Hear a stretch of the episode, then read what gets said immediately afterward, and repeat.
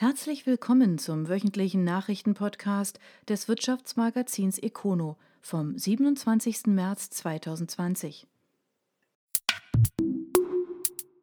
Die Volksbank im Südwesten entsteht. Die Sondierung ging nahtlos in Fusionsgespräche über. Die Volksbank in der Ortenau und die Volksbank Schwarzwald-Bar-Hegau gehen zusammen.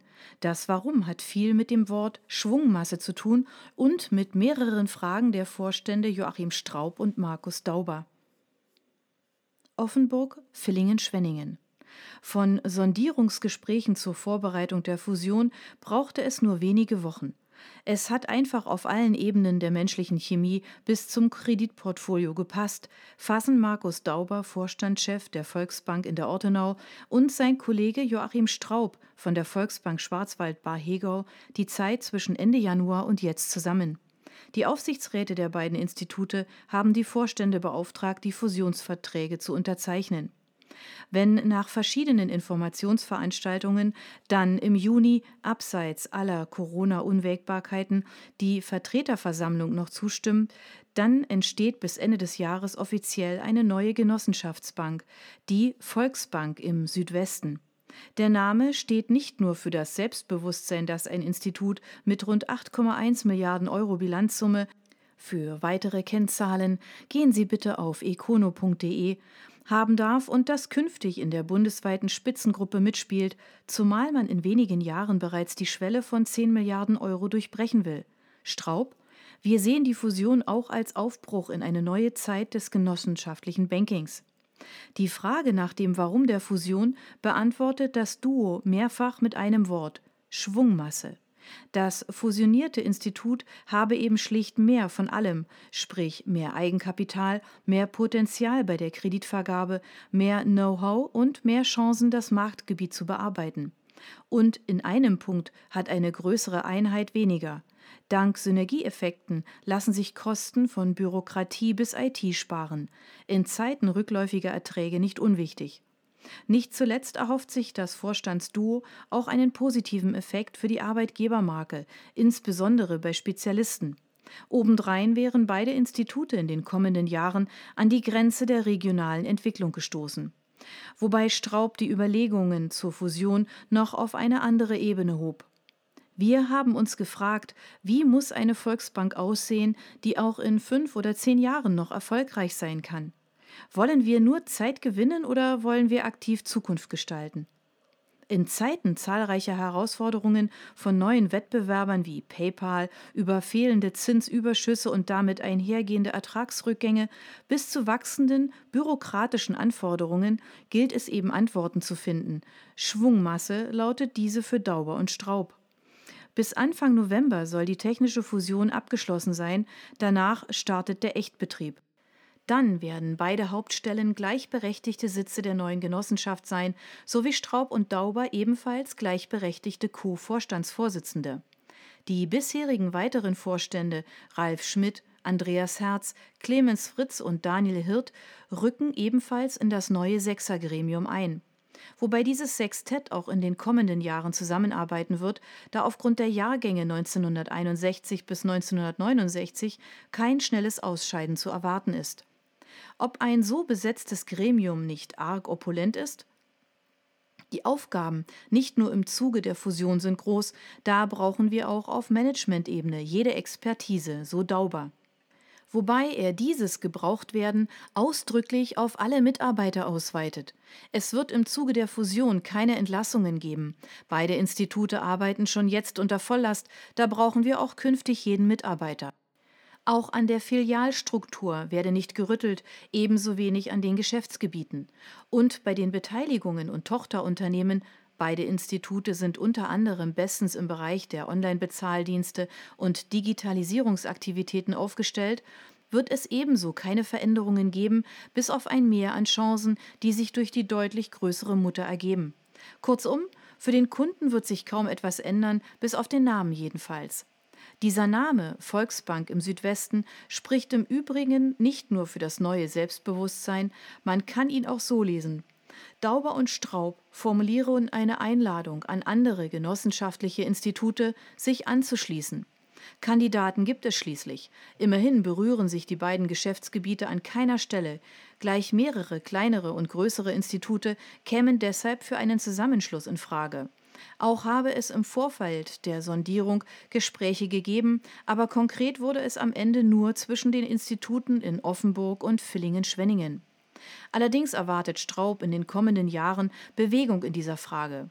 Das Fusionsrad wird sich beschleunigen, gerade kleine Häuser werden sich intensiv mit der Zukunft befassen müssen, die für jeden Einzelnen von vielen Faktoren abhängt. Aber wenn die Schwungmasse fehlt, dann wird es schwierig. Gefragt wie Klopapier sind aktuell die Produkte von Jan Vincent Krause. Mit Vinergy betreibt der Unternehmer ein großes Online-Portal für Kondome. Singen. Das Klischee ist sattsam bekannt. Deutsche horten in der Corona-Pandemie Toilettenpapier, Franzosen und Italiener Rotwein samt Kondomen und die Amerikaner natürlich Waffen. Bei Jan Vincent Krause schaut die Betrachtung ein wenig anders aus. Seit Beginn der Corona-Krise gehen bei uns 30 bis 40 Prozent mehr Bestellungen ein, sagt der Unternehmer dem Südkurier. Täglich würden demnach mehrere Paletten mit Präservativen versendet. Allein in der vergangenen Woche habe man 1000 Lieferungen an Privatleute abgewickelt. Hinzu kommen Lieferungen an Händler in ganz Europa. Sogar zusätzliche Mitarbeiter habe man eingestellt, um die Anfragen abarbeiten zu können. Krause? Ich habe gerade erst wieder eine halbe Million Kondome in unseren Fabriken in Malaysia nachbestellt. Das Kondombusiness kennt der 42-Jährige aus dem FF. Nach einem Erlebnis als Jugendlicher mit einem Werbegummi, den er im Wahlkampf für die SPD verteilte, war ihm klar, es muss was Besseres geben. Nach einem Praktikum beim bekannten Hersteller Billy Boy zog er mit Anfang 20 ein eigenes Geschäft auf, aus dem Kinderzimmer heraus. 2001 ging sein erster Online-Kondomberater live, es folgte ein Webshop. Heute führt er das Unternehmen Vinergy zusammen mit seiner Frau Eva und beschäftigt mehr als zehn Mitarbeiter, die mehr als zehn Millionen Kondome pro Jahr auf die Reise schicken. Zu dem Unternehmen gehören mehrere Marken wie Mr. Size, My Size oder auch Werbekondome. Überhaupt beschäftigt sich Krause in vielfältiger Weise mit Gummis. So hat er ein Sprühkondom entwickelt und vor Jahren die Stadt Singen mit der Ankündigung des Baus eines Hochhauses schockiert, dem Kondom Tower, das war allerdings ein Aprilscherz. Mundschutz statt Wäsche. Der Textilhersteller Trigema und My Bodywear stellen teilweise ihre Produktionen um. Bei Dach in Rastatt zeigt man sich skeptisch. Das hilft vielleicht gegen Sonne. Nun steigt auch Male in die Produktion ein mit einem besonderen Partner. Und bei Karl Meiser setzt man auf die Schwarmintelligenz. Burladingen, Albstadt, Radstadt, Willstedt.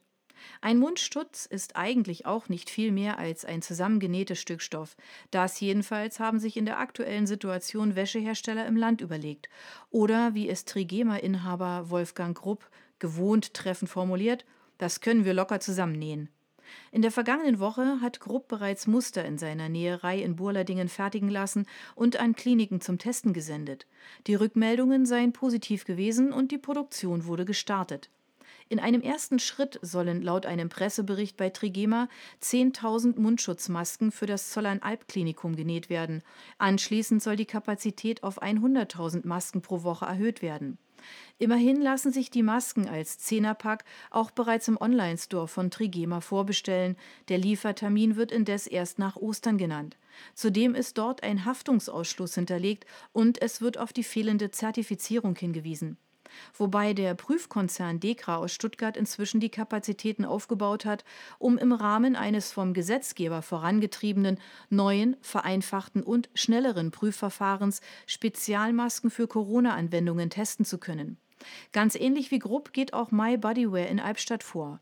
Wo sonst feine Wäsche entsteht, werden künftig auch Mund- und Nasenschutzmasken genäht. Wir hoffen, mit dieser Maßnahme einen kleinen Beitrag im Kampf gegen das Coronavirus leisten zu können, sagt Matthias May, geschäftsführender Gesellschafter der May-Gruppe. In den vergangenen Tagen habe es immer wieder Anfragen von medizinischen Einrichtungen gegeben, deshalb habe man reagiert. Unklar ist noch, welche Kapazitäten bei Mai eingerichtet werden. Klar ist aber, die Produkte bestehen aus Baumwolle und sollen bei 90 Grad waschbar sein, damit sie mehrfach verwendet werden können. Im Onlineshop werden die Produkte nicht angeboten, sondern ausschließlich im Direktvertrieb an Kliniken und medizinische Einrichtungen ausgeliefert. Und offenkundig reagieren immer mehr Stoffspezialisten auf die erhöhten Anforderungen. So hat Medima in Albstadt eine Produktionslinie aufgebaut und fertigt im ersten Schritt 5000 Masken pro Woche. Später soll der Ausstoß erhöht werden. Eigentlich ist Medima für wärmende Unterwäsche aus Angora bekannt. Einen ganz anderen Hintergrund hat Appelt aus Oberkirch. Das Familienunternehmen entwirft und produziert jetzt seit Jahrzehnten feinste Dekostoffe, Kissen, Tischdecken und ähnliches. Nun gaben die Oberkircher per Rundmail bekannt, ebenfalls Masken produzieren zu wollen. Das Engagement erscheint auch deshalb sinnvoll, weil erste Gerüchte die Runde machen, speziell in Südbaden werde bereits Bettwäsche zerschnitten, um diese zu provisorischen Masken umzuarbeiten. Eine Tageszeitung hatte darüber berichtet. Egal, ob richtig oder falsch, ein wichtiges Signal scheint der Einstieg der Unternehmen in die Maskenproduktion jedenfalls zu sein. Mit Skepsis wird dieses Nähen bei Dach in Rastatt registriert. Das 1996 gegründete Unternehmen ist heute einer der führenden Anbieter von Einwegschutzkleidung und exportiert weltweit und ist aktuell gefragt wie nie. Gründerin und Geschäftsführerin Ming Gutsche baut deshalb die Produktion aus, will mit einer neuen Produktionslinie in Kürze Kapazitäten bei der Herstellung von Masken bei weit mehr als einer Million täglich erreichen. Erst 2018 wurden mehr als 6 Millionen Euro in einen 22.000 Quadratmeter großen Neubau investiert. Zu den Aktivitäten der Wäschehersteller hat Gutsche eine klare Meinung. Die helfen vielleicht bei Kälte oder Sonne, aber nicht gegen Viren. Schließlich würde diesen einfachen Masken ein entscheidendes Teil fehlen, der Filter. Das sei gerade beim Schutz gegen Viren wie ein Auto ohne Motor, wie sie Spiegel Online sagte. Ihrer Einschätzung nach könnte der Einsatz in Kliniken und ähnlichen Einrichtungen deshalb auch gefährlich sein. Grupp hingegen hält an seinem Vorhaben fest und hat laut Presseberichten bereits ein Prüflabor eingeschaltet, das die Wirksamkeit zertifizieren solle. Auch hier zeigen sich Fachleute skeptisch, weil das Labor wohl nicht über die nötige Expertise verfüge. Der Mahle-Konzern geht indes einen anderen Weg. Der Automobilzulieferer hat schließlich Erfahrung mit der Herstellung von Filtermedien, die eigentlich die Innenräume von Fahrzeugen vor Verschmutzung schützen. Doch die halten eben auch Viren ab, sind damit FFP3 tauglich und können ergo im medizinischen Bereich eingesetzt werden. Allerdings hat man bei Male keine Nähmaschinen. Deshalb hat man sich mit Triumph aus Bad Zurzach zusammengetan.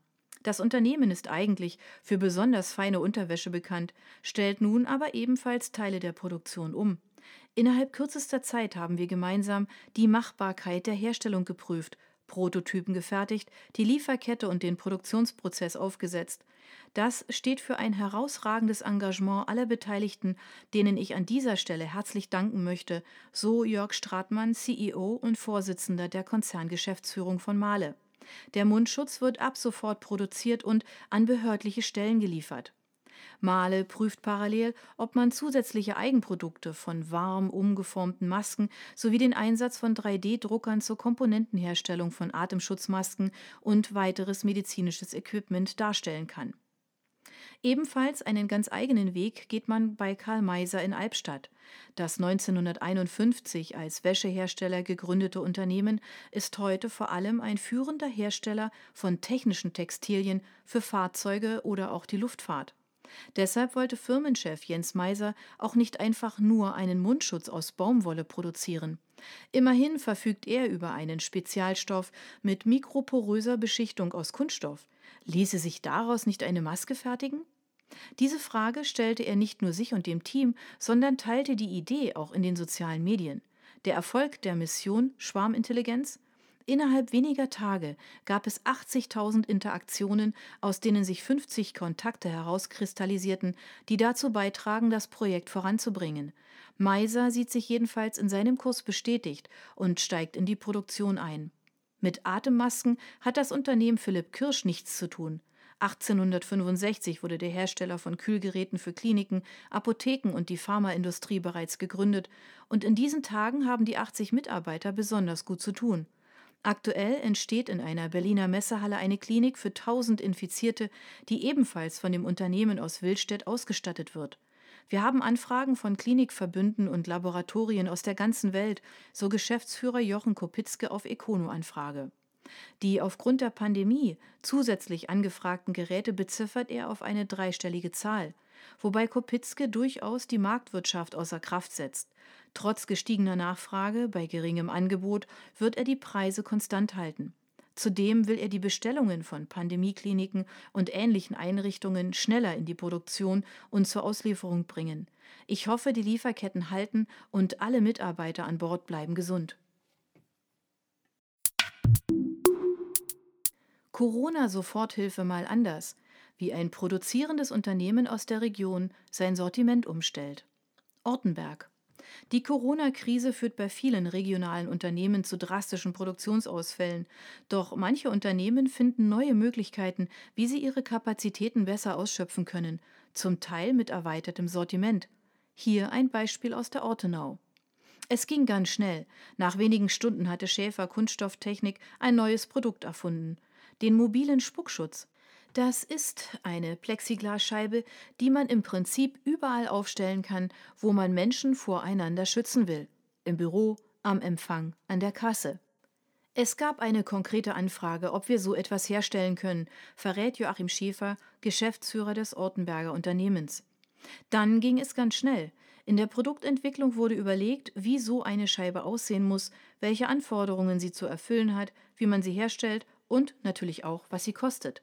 Nach zwei Stunden sei alles geklärt gewesen. Noch am selben Tag war alles geklärt. Die ersten Produkte wurden bereits ausgeliefert. Die Kunststoffscheibe wird per Lasertechnik und thermischer Formung bearbeitet, alles aus einem Teil. Müsste man kleben, würde es länger dauern. Die einmal ein Meter große Scheibe gibt es für knapp 50 Euro. Auf Wunsch könne man auch andere Formate herstellen und innerhalb von 24 Stunden an regionale Kunden liefern. Der Geschäftsführer ist begeistert, mit welchem Enthusiasmus seine Mitarbeiter an neuen Ideen arbeiten. Alle haben mitgemacht, sagt Schäfer. In seinem Unternehmen sind es aktuell knapp 100 Mitarbeiter. Ihm geht es darum, schnell zu helfen.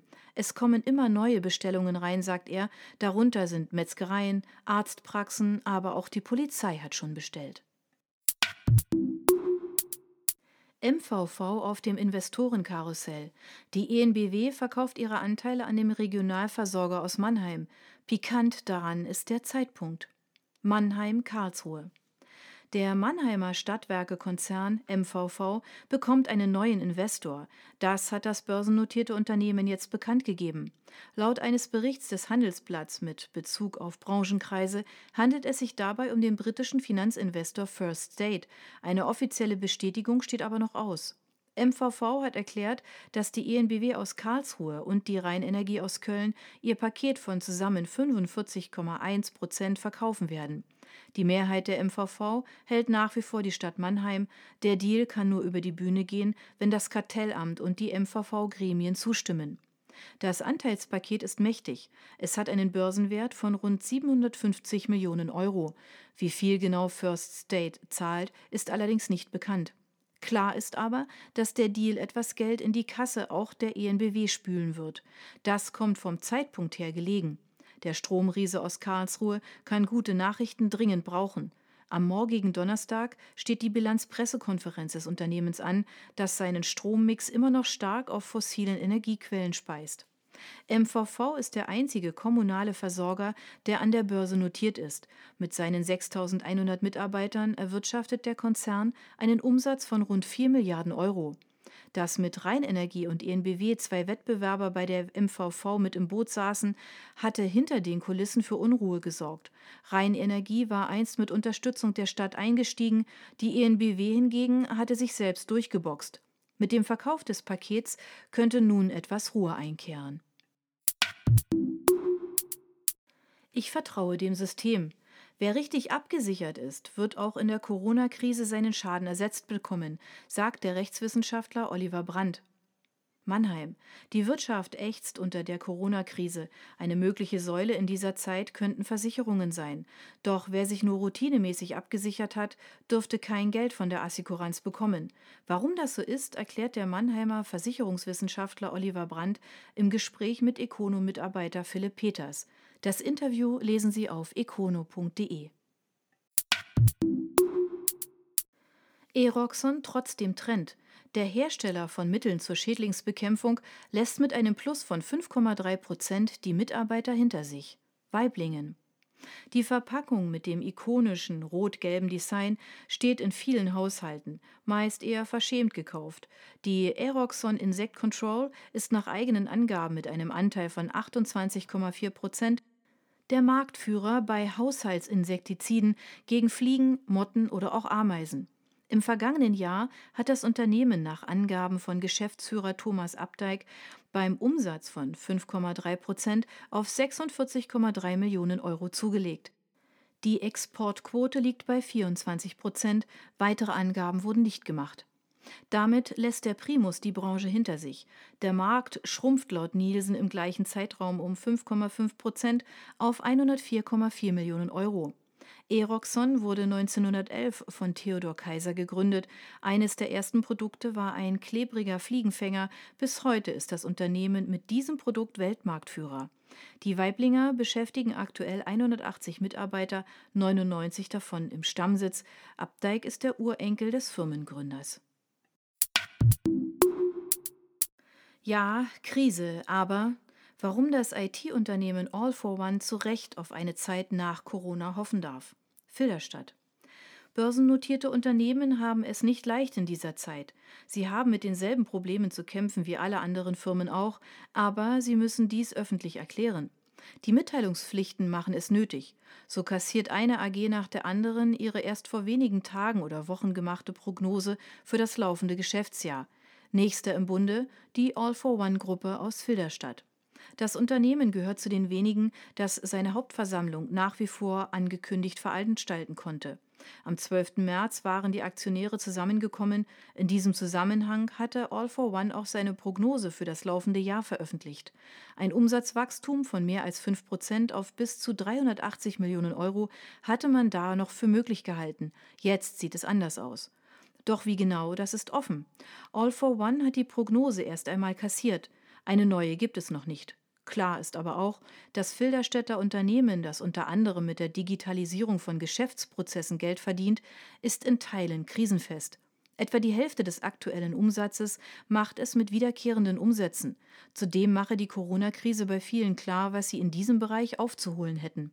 Der ohnehin bereits hohe Anpassungsdruck vieler Unternehmen, etwa in puncto agiler Arbeitswelt oder cloudbasierter Softwarenutzung, kommt im aktuell vorherrschenden Ausnahmezustand besonders zur Geltung, heißt es in der Mitteilung des Unternehmens. Man sei sich bewusst, dass Projekte vorübergehend verschoben würden, kaum jedoch dauerhaft ausgesetzt. Nach der bereits im zurückliegenden Geschäftsjahr planmäßig und erfolgreich abgeschlossenen Initialisierung unserer Strategieoffensive 2022 sehen wir uns umso mehr richtig aufgestellt, um profitabel zu wachsen, sobald sich die Situation wieder normalisiert hat. Auch während der Krise läuft die digitale Transformation weiter. Die Mitarbeiter würden weiterhin Kunden beraten, allerdings ohne Beratung vor Ort beim Kunden. Zudem unterstützen wir unsere Kunden bei den aktuellen Herausforderungen mit speziellen Schnellstart-Paketlösungen, etwa für die Einrichtung von Kurzarbeitergeld oder für digitale Zusammenarbeit in virtuellen Teams aus dem Homeoffice. Was die letzten Tage zeigen, nicht nur die Mitarbeiter sind jetzt auf den Geschmack gekommen. Viele Tätigkeiten, die bislang einer Präsenzpflicht zugeschrieben wurden, werden nun neu gedacht, umstrukturiert und digital möglich gemacht. Und die All-for-One-Gruppe hat die Produkte, das Wissen und den Service dafür. Das hat sie in der Vergangenheit bewiesen und wird es wohl in Zukunft wieder tun. Lab. Unser Standort ist in Gefahr. Der Kabelhersteller sieht sich durch ein Verkehrskonzeptle akut gefährdet. Chef Andreas Lapp formuliert eine deutliche Forderung. Stuttgart. Derart offene Worte im Vorfeld von Gemeinderatsentscheidungen liest man selten. Doch Andreas Lapp, Vorstandsvorsitzender der Lapp Holding, mag nicht still sein. Ich bin sehr enttäuscht, lässt er per Pressemitteilung verkünden, in der er eine den Bezirksbeiräten in Vaihingen und Möhringen sowie dem Gemeinderat Stuttgart vorgelegte Vorlage zur Entwicklung der Verkehrsinfrastruktur im Synergy Park als Verkehrskonzeptle oder gar als Flickwerk tituliert. Zwar findet Lapp auf den insgesamt neun Seiten auch positive Ansätze, doch besonders auf Seite 8 werde ganz versteckt und in dreieinhalb Zeilen eine katastrophale Entscheidung vorgestellt. So solle der angedachte durchgängige dreistufige Ausbau der Nord-Süd-Straße zugunsten eines Radschnellweges nicht mehr weiterverfolgt werden, zitiert die Mitteilung die Vorlage. Auch solle der Ausbau in Richtung Autobahn nur noch mittel- bis langfristig weiterverfolgt werden. Lapp das heißt konkret, der Ausbau ist beerdigt. Lapp zieht daraus den Schluss, bei der Stadtverwaltung und den obersten Entscheidungsträgern würden unsere Sorgen einfach ignoriert. Unser Standort ist in Gefahr. Als Grund nennt der Vorstandschef unter anderem eine Verschärfung des täglichen Verkehrschaos, sollten die Maßnahmen greifen. Zudem zeichne sich ab, dass sich durch geplante neue Ansiedelungen die Zahl der Beschäftigten in dem Gebiet auf rund 40.000 verdoppeln werden. Lapp die Verkehrssituation hier im Gewerbegebiet und darüber hinaus ist bereits jetzt eine Katastrophe und nachteilig für den Industriestandort. Allein neue Radwege und eine Verbesserung der Buslinie helfen da nicht. Statt ein schlüssiges Verkehrskonzept vorzulegen, will die Stadt durch die Hintertür den dringend notwendigen Ausbau der Nord-Süd-Straße verhindern. Lapp ist nach eigener Aussage einer der führenden Anbietern von Lösungen im Bereich der Kabel- und Verbindungstechnologie. Das Unternehmen wurde 1959 gegründet und beschäftigt weltweit 4650 Mitarbeiter, die rund 1,2 Milliarden Euro Umsatz erwirtschaften. PWO-Vorstand verzichtet auf Geld. Führungstrio setzt ein Zeichen in wirtschaftlich unsicherer Zeit. Oberkirch. Beim Autozulieferer PWO steigt die Sorge anlässlich der Corona-Krise. Das Unternehmen hat bereits seine Prognose für das Jahr 2020 kassiert, wonach der Umsatz um gut 2 Prozent auf etwa 450 Millionen Euro sinken würde und das Unternehmen noch schwarze Zahlen schreiben würde. Wie es in diesem Jahr tatsächlich ausgeht, sei unklar. Der Vorstand sieht davon ab, eine neue Prognose für das Geschäftsjahr 2020 abzugeben, heißt es in einer Mitteilung des börsennotierten Unternehmens. Wann es eine konkrete Prognose geben könne, sei ebenfalls unklar. Klar sind jedoch erste Maßnahmen. PWO will dieses Jahr keine Dividende zahlen. Das schlägt jedenfalls der Vorstand vor. Beschließen müssen das die Aktionäre. Die für den 27. Mai vorgesehene Hauptversammlung ist jedoch verschoben. Das Land Baden-Württemberg untersagt zurzeit Versammlungen mit mehr als 100 Personen. Dieses Verbot geht noch bis Mitte Juni. Stand jetzt. Sollte das Verbot verlängert werden, könnte es für das börsennotierte Unternehmen noch zum Problem werden. Sie haben nach Ende des Geschäftsjahres acht Monate Zeit, um eine Hauptversammlung abzuhalten. Das wäre im Fall von PWO also bis Ende August. Hauptversammlungen müssen an einem bestimmten physisch definierten Ort stattfinden. Reine Online-Versammlungen gibt es bisher nicht.